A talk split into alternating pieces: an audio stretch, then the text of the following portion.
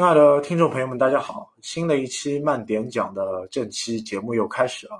那昨天我是特别赶制了一期，就是夏日特辑的发刊词，也是给大家叙述了很多，就是我们未来在暑假当中可能会去做的一些内容。那么今天我也请到了呃，我很想请的这位嘉宾吧，来参加我们这一期的节目。那么这一期的节目也是符合我们慢点讲的一个大主题。A C G，那么这一期讲的内容是关于游戏，也是我们熟悉的红白机的内容。大家好，我是沃德。大家好，我是王先生。那我给大家做一个介绍吧，就是说，呃，在喜马拉雅 F M 上有一档节目，它叫《红白机传说》，然后它的主播就是我们今天的嘉宾王先生。那我今天和王先生联动的这个节目的主题就是。热血系列说，王先生啊，你当时玩到热血这个系列的游戏是通过什么样的卡带啊？那个时候我觉得玩热血的这个卡带应该都是集集体合一，对吧？你不可能有单独的一盘卡带的，很多游戏都混在在一起，然后作为一个大杂烩，哎，当中就有很多这个热血游戏的。哦。那那我说说我自己的感受吧。我玩到热血这盘合集卡带，差不多九五九六年嘛。因为当时那盘卡带的名字叫起来很有意思，它的封面叫“热血八合一”，就有八款所谓的热血的游戏在这个合集里面。是一个大合集啊，八款差不多就基本上来说就涵盖了大多数这个热血系列游戏了。对，基本上是所有的热血，但是也有不是热血的热血游戏，照样混在这个合集卡里面。那当时我这个应该还是那个盗版商的功劳。对，这个肯定是盗版商的功劳。首先要感谢他，我就叙述一下吧。呃，热血足球、热血篮球、热血冰球、热血躲避球、热血格斗、热血物语、热血进行曲。然后第八个游戏你想不到，他给我的艺名叫是什么？热血排球，那其实根本不是热血排热血排球啊！对他给我的艺名叫热血排球，但其实不是，但其实就是一款普通的沙滩排球的游戏，但它的画风就沙滩排球，对，它的画风是很美系的，不是日系的那种。但是我觉得它放进去也是有理由的呀，你想那个。沙滩排球有一个系列嘛，就是把双截龙的，对吧？哎，那个比利跟那个吉米两个人放进去的呀，就，他们也都是同一家公司出来的嘛。啊，那那你从 Techno 的这个角度来说，可能也可以说到一些东西吧。那很多人知道 Technos 这个公司啊，是因为热血，是因为我们的双截龙系列。那这个公司真正在我们熟悉的啊。那个历史时期当中，它究竟发展了一些什么东西？我不知道各位听众有没有了解过呢？因为 techno 横跨的这个年代是一九八一年到一九九六年，包括之前我们王老师也是说了一个内容，就说说到双截龙嘛，那么这个双截龙的故事也可以引入到我们今天就说介绍 techno 的一九八一年到一九九六年的这个年代的叙述嘛。说到这个 technos 这家公司哦，哎，这个它其实蛮有趣的。因为呢，它那个成立于那个一九八一年，但是呢，这家公司呢不像其他公司，对吧？可以活得比较长，有些公司到现在还一样常青树。它在一九九六年的时候呢，就戛然而止，就宣布倒闭了。它倒闭的原因啊，我感觉啊，就可能跟它公司所出品的这两部那个享誉全球、哎非常著名的这个游戏有关。一个嘛就是这个双截龙系列，另外一个呢就是这个热血系列。因为到后面啊。他这家公司啊，就是在这个两个主要的这个游戏上面呢，开始栽跟头了。他有可能呢不思进取，啊，或者是其他一些原因，逐步走到那个下滑路了。那其实我感觉啊，这个 NOS 这家公司呢，它其实原本它的那个创始人嘛，就是从另外一家公司里面所出来的。我不知道大家有没有知道，是那个 Data East。对。在这个一个公司里面，他一个专职一个人物嘛，叫那个龙邦夫。他那个时候呢，就基本上来说，带着公司的一些里面的一个资源啊，还有一半的这个员工啊，大家一个集体辞职，然后呢就创办这个 Technos。呃，而且他立志啊要成为一家那个世界最强的这个格斗游戏公司。哎，你知道他为什么要就特别喜欢这种格斗游戏啊？呃，他喜欢格斗游戏也是因为他学生时代的那段经历吧，就是可能也是走走热血系列，对吧？向往黑社会，对吧？混直道，呃，这个过程当中会，他是有这方面背景，对这方面可能对他早期来做热血硬派，包括我们后来看到的。呃，热血躲避球啊，包括热血系列的动作游戏啊，等等等等，都是有一定的前后关联。包括我们前面刚刚嗯王先生提到的 Data East，Data East 这家公司，我们可能 FC 上熟悉的几款游戏，呃，可能你的节目里面应该还没有做过吧？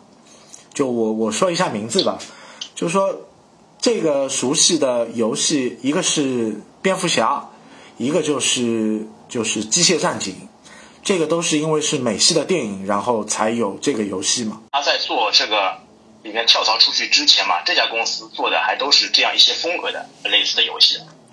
那其实我这边还要那个再补充一点啊，就刚刚我们沃德说的这个哎有黑社会背景的呢，因为他其实说的应该是那个我们这个双截龙这个之父岸本良久，岸本良久，因为他那个时候呢，因为他是。全部都开发了这个双截龙系列跟热血系列这样一个那个开头，因为他这个人呢也比较有趣的，因为他自己呢自己曾经小的时候或者是在那个学生时期嘛，就是那个混过那个黑道的，好像是说他呢因为这个跟女朋友分手什么的嘛，心情受到了打击，整个人性情大变，开始去走那个黑道了。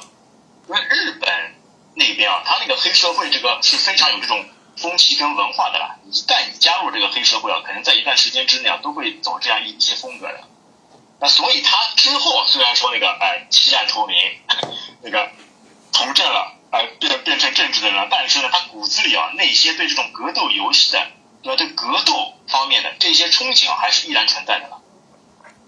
对，就是看到一些细节，还是走那个高校的路线，包括学生装。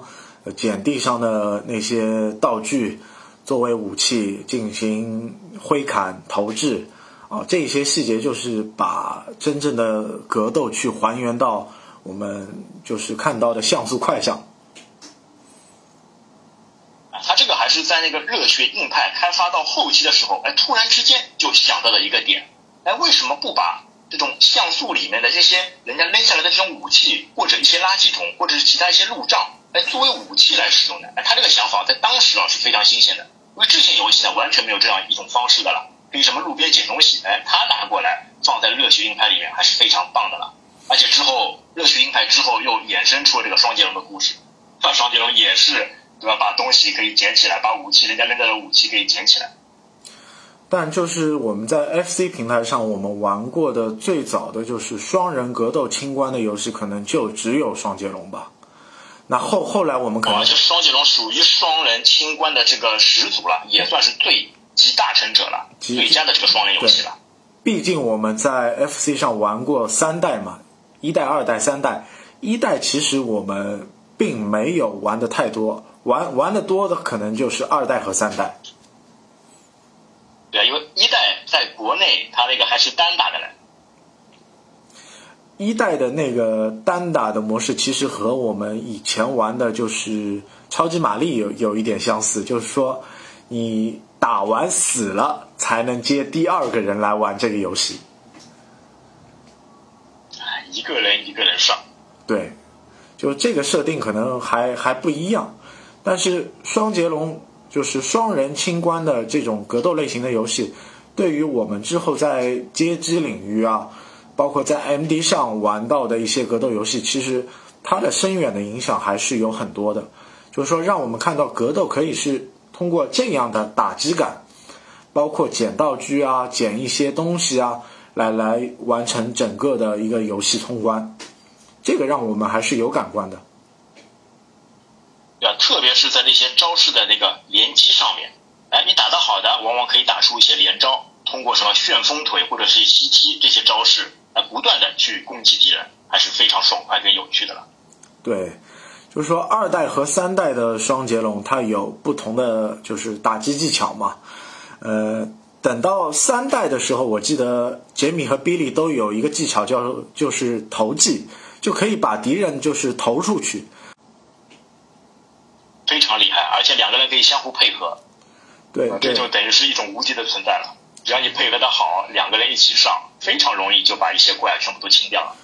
呃，包括我们在三代的时候，我们也会看到一些技巧。当时这个技巧，我看到我就是一起玩的，就是同学小伙伴，他们用出这个技巧，我很惊讶。就是说，呃，杰米和比利，他他跳到就是墙壁上，人悬在半空，然后借着墙壁的力再踢出去这一脚，呃，这个让我就是很惊讶。反击反击墙。对，而且这一招的那个攻击力判定威力还是非常厉害的。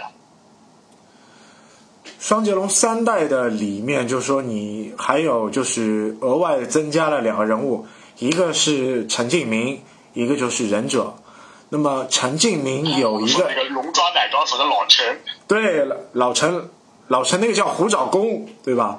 老陈的虎虎爪功配上他的打击技巧，基本上是杰米和比利杀伤力的一点三倍。就是说他打一套连招，BOSS 专用，打一个精英怪。可能只要打四下就可以把人打死，但是杰米比利打打十下也不能打死人，威力非常强大。唯一缺点嘛就是速度慢。对，老老老陈还有一个大杀技，就是把把自己的身体去压别人。哎，像一个头锤一样，他这个攻击方式也蛮有趣的。我感觉他是练了什么？练了那个吸毒欧阳锋的一个蛤蟆功，哎，变成一只蛤蟆状，然后用头锤去攻击人家。啊，当当时我们叫这个叫什么？叫拍大饼。哦，直接从上往下拍。对，就就叫他拍大饼，就也是很形象嘛。因为呃，每个地区的小朋友对于各种 FC 游戏的那种大杀技啊，他他。描述的方式可能不一样，各个地方的叫法都不一样，都会有自己的啊，都都自己的口号，对，非常非常有趣，都都会形成一个自己的流派。那我们今天也是聊热血嘛，那么也扯了那么多双截龙的故事，那就顺下这个问题就接下去，我就说热血八合一系列你最喜欢的一个游戏，包括你之前的节目也会说过你喜欢热血足球嘛，我不知道这款八合一系列你喜欢什么游戏？啊，我觉得热血足球啊，带来带给你的这种感觉啊，哎，一个是这种 Q 版人物，对吧？虽然说之前在第一部的时候呢，是那个热血硬派，热血硬派呢，它并不是 Q 版人物，它是那个真人生的这样一个呃格斗清关的这样一个场景。但是之后的这些游戏里面呢，它改变这个风格了，全部变成这个两点五头身的这个 Q 版。我一下子感觉，因为它 Q 版以后呢，头部变大了，头部变大以后呢，表情又丰富了，表情丰富以后呢，很多有趣的。哎，中门的、可爱的、愤怒的这种表情也多了，一个打起来感觉哎非常有意思。另外一个呢，你想想看，原本我们打那个竞技足球嘛，这个规则哎是很铁定的，你犯规哎就是犯规，然后从头开始再罚球什么的。但是在这个热血里面呢，哎就感觉哦，哎打人是正常的了，你是可以正常来通过攻击手段来获得这个比赛的这个优先权的了。那也是非常别出心裁、独树一帜、非常有趣的这样一个场景。一边打人，一边比赛，一边竞技。哎，我觉得这个是非常吸引我的点了。就热血足球，它有几个点可能和其他的足球游戏又不一样。它不一样什么呢？就是说，每个人物如果你就是接到球可以去射门的话，他每个人的技巧是不一样的。还有就是说，呃，你你在踢球的过程当中，你的场景，比如说有风雨雷电。那风雨雷电会影响你球员的一个能力的发挥，所以这一个还是和其他常规的，比如说像一些就是奥运会的足球游戏啊，又不一样。奥运会这些游戏嘛，就非常方便，一个 A 键，对吧？你射门，一个 B 键传中，然后呢就通过方向键来调，最多最多就是中场休息或者是那个暂停的时候来变化一下那个队形。哎，但是热血足球里面，它其实这种元素，特别是这种隐藏元素非常多的呀。就你包括对吧？你出大招的时候，哎，要跳在空中，然后再按那个踢球，哎，各种招式层出不穷啊。什么小鱼球、香蕉球，哎，这个飞鱼球，各种各样，对，非常多。而且其他的一些隐藏选项，比如说还有一些体力值，或者是一些可以激励的方式，哎，都会有。对，就就一支单单一支日本队吧。它里面那么多球员，每个人射门射出的球，他的杀必杀技的造型都是不一样的。印象最深刻的几个就包括你说打出一个忍者镖，就踢出一个铅笔，对吧？啊，包括香蕉球这几个人物，就让我至今还是印象很深刻的。我印象最深刻的是那个小辫子，你还记得？对，还有就是一点，可能我我我还是要提一提，就是说球员的角色位置是可以切换的，就是说你你本来一个前锋的球员，你也可以让他做守门员的，这个是和其他类型的游戏不一样的。因为他们都是从这个高校里面出来的嘛，因为整个热血系列主要就是这个说的是学生生活。对吧？你高校出来的，那都都都是万金油的这个水平啊，各种各各种这个职位都可以胜任。这个这个方面，我觉得呃，热血足球还是做的比较就是人性化吧，对吧？就热血八合一当中，还有一部就是比较呃特别的游戏，我我我不知道你你有没有就关注玩吧？就说热血格斗。啊，热血格斗也是非常这个经典而且脍炙人口的这个游戏，因为它的格斗感觉哦，跟其他一些格斗感觉呢有些两样。最关键的，原本格斗都是两个人对打，对吧？它可以呃两两呃成组，就像人家社团一样的四个人混在一起这个混打，这就非常有意思了。呃，它的反复搭配就是说让我们就是感受到很多，然后其次就是说。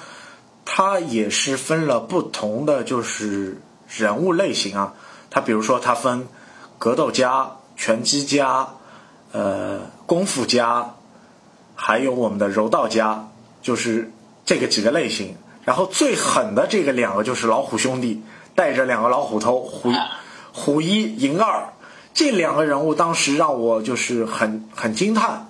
当时我和就是小伙伴一起打这个游戏。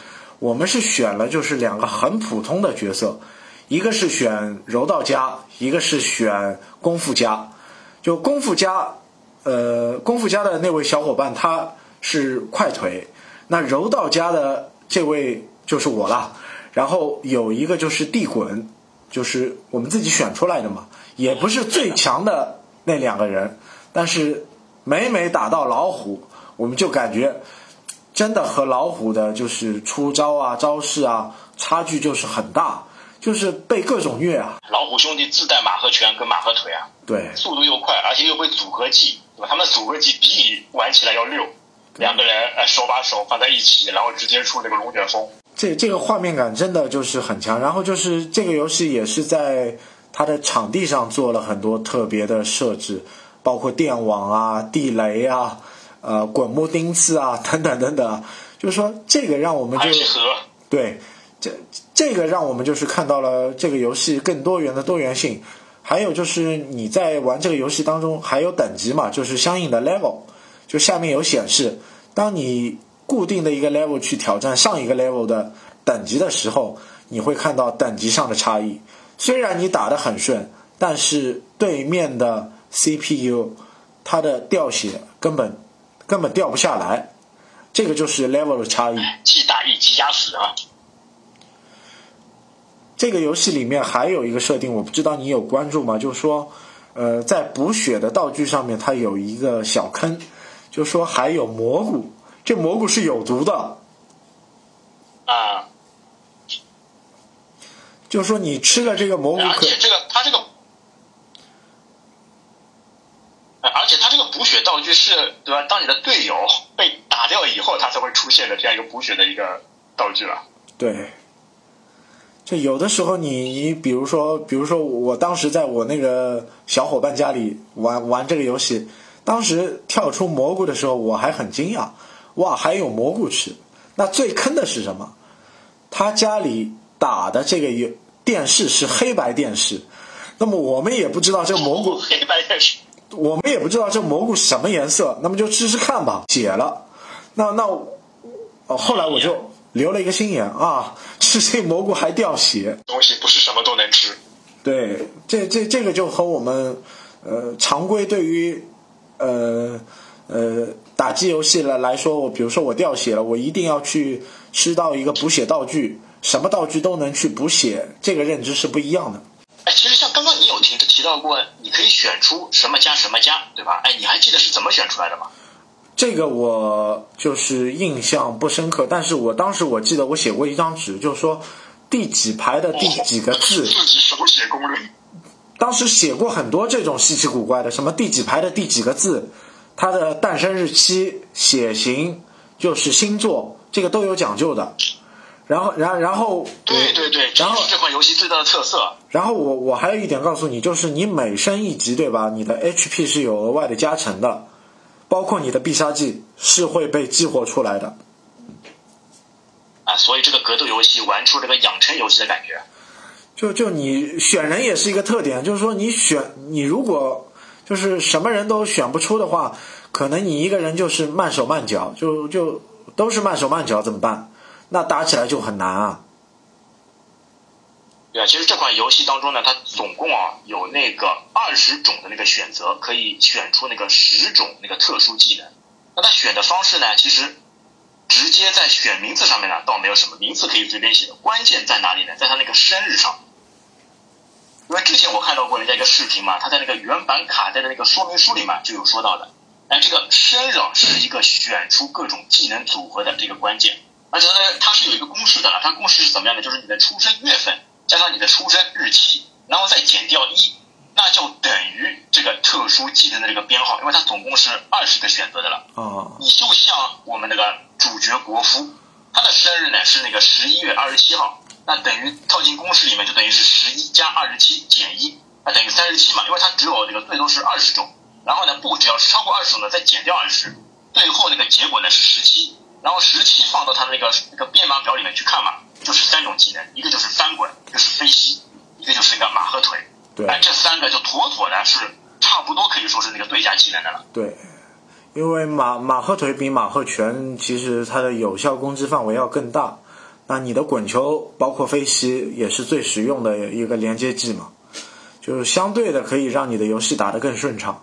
如果早期有这个技能的话，等于有一点小无敌吧。直接有加成了，因为原本来说呢，哎，感觉哎怎么我。冲下去怎么都冲不过去，哎，其实是什么呢？就是你这个选人没有选好，对，这个生日没有选对，而且包括你这个星座跟血型也是有相应的这个关联的了。像星座嘛是关联那个默契度，哎，两个人怎么样配合出非常华丽的这个姿势，都是靠这个星座来决定的了。里面这些细节、这些彩蛋，我感觉这个制作公司还是非常用心，非常哎有这种意味深长，都埋在里面了。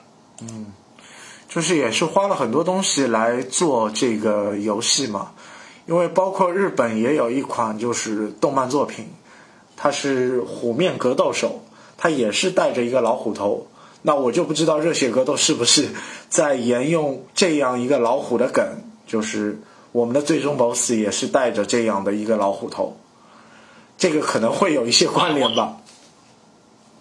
肯定会有，因为。就在我们之前做过的好几期节目啊，都发现这样一个问题，对吧？哎，影视或者游戏或者游戏跟游戏之间，哎，都会有一些借鉴，有一些关联。就像你刚刚说的，对吧？那个双截龙跟那个赤影战士，哎，这方面，哦，那个那个忍者龙剑传跟那个赤影战士这两个不同的公司，最后出来这个结果，哎，好像哎也是有一些关系的。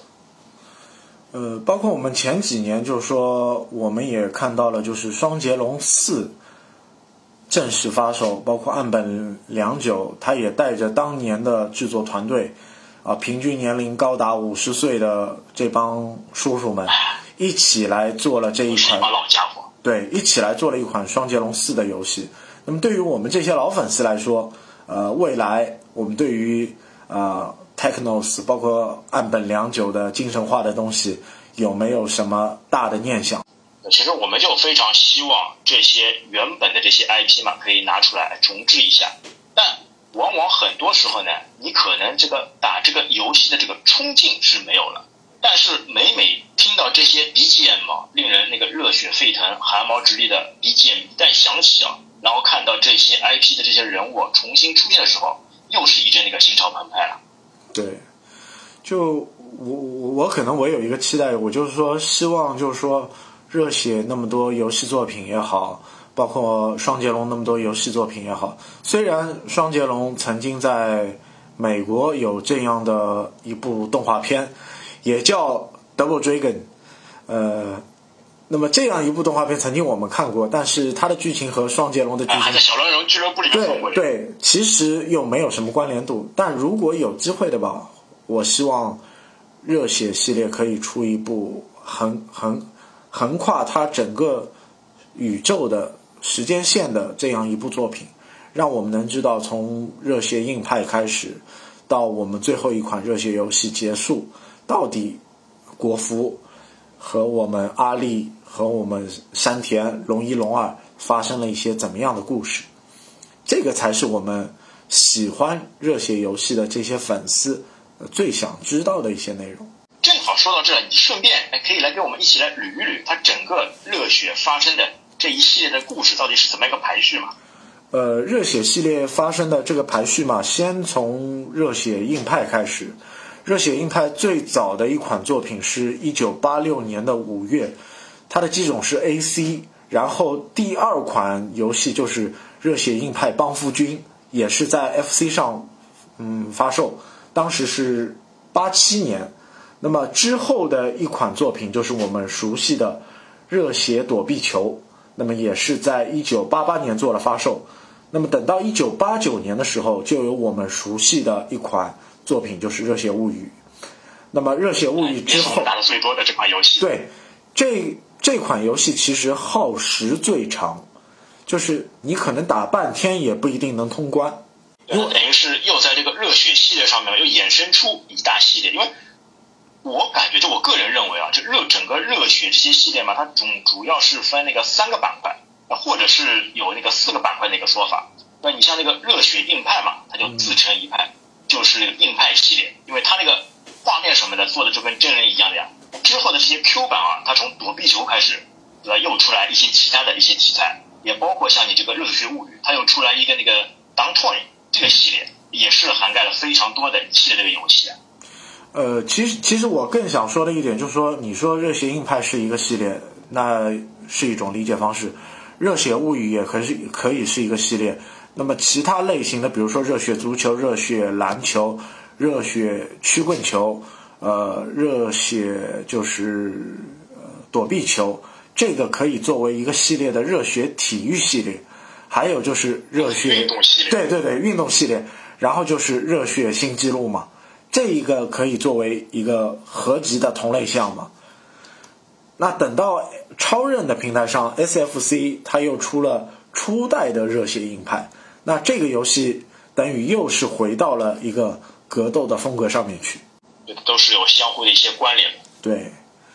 那同样在 FC 的技能游戏上，它从来没有一款就说棒球游戏，但是在 SFC 上，它有一款游戏叫热血棒球。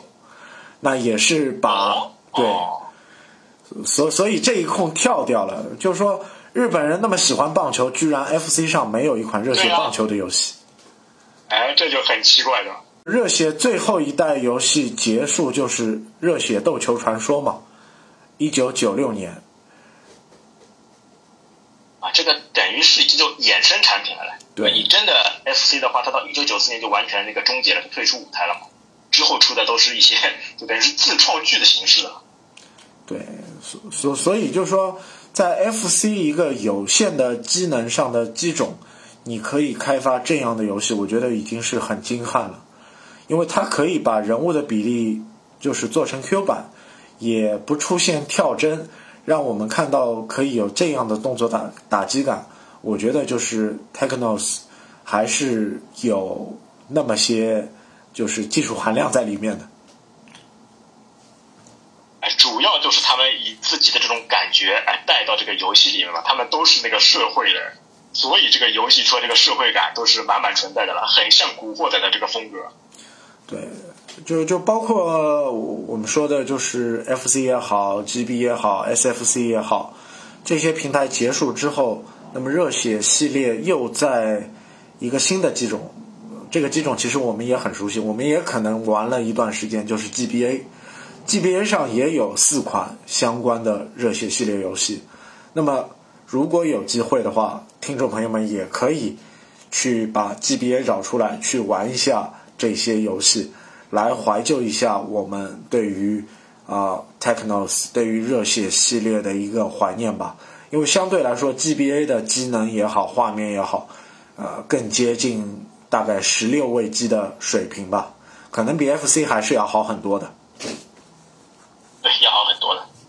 而且它很多对于剧情里面还有一些更加细致入微的一些补充，就像那个 GBA 上面也有一款那个《热血物语》的这个后续，它就非常具体的说明了就一些 BOSS 当中嘛，哎，他们所发生的一些故事，他们为什么。在初代当中会做这些事情的原因啊，都是非常值得我们去那个深思跟研究的。对，那其实初代包括我们知道的一个《热血物语》的故事，呃，国服和阿力嘛，国服把阿力打服了，阿力跟着国服一起混社会，然后找到了另外一个 另外一个死对头，另外一个死对头叫山田，山田怂恿龙一龙二去和他们作对，对吧？那国服把有超能力的山田，对国服把把把国服阿力把龙一龙二打服之后，又去打山田，那这样一个故事就就大致了，就把热血物语的这故事内容去涵盖掉，因为我可能简化了吧？对的，但是这这这是整的一个那个剧情故事线嘛，对吧？而且包括你热血物语这个剧情以后，哎，就开始。进行了那个热血进行曲嘛，就等于他们打比赛了嘛，对对吧？你他们那个高中学校热血高中或者是花园高中，他们结束以后没事干了，觉得要来一个联动来进行一场那个体育比赛，那就有这个热血进行曲的这个问世。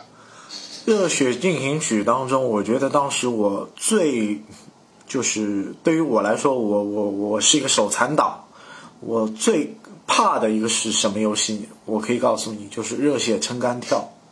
哎，热血进行曲当中有撑杆跳这个吗？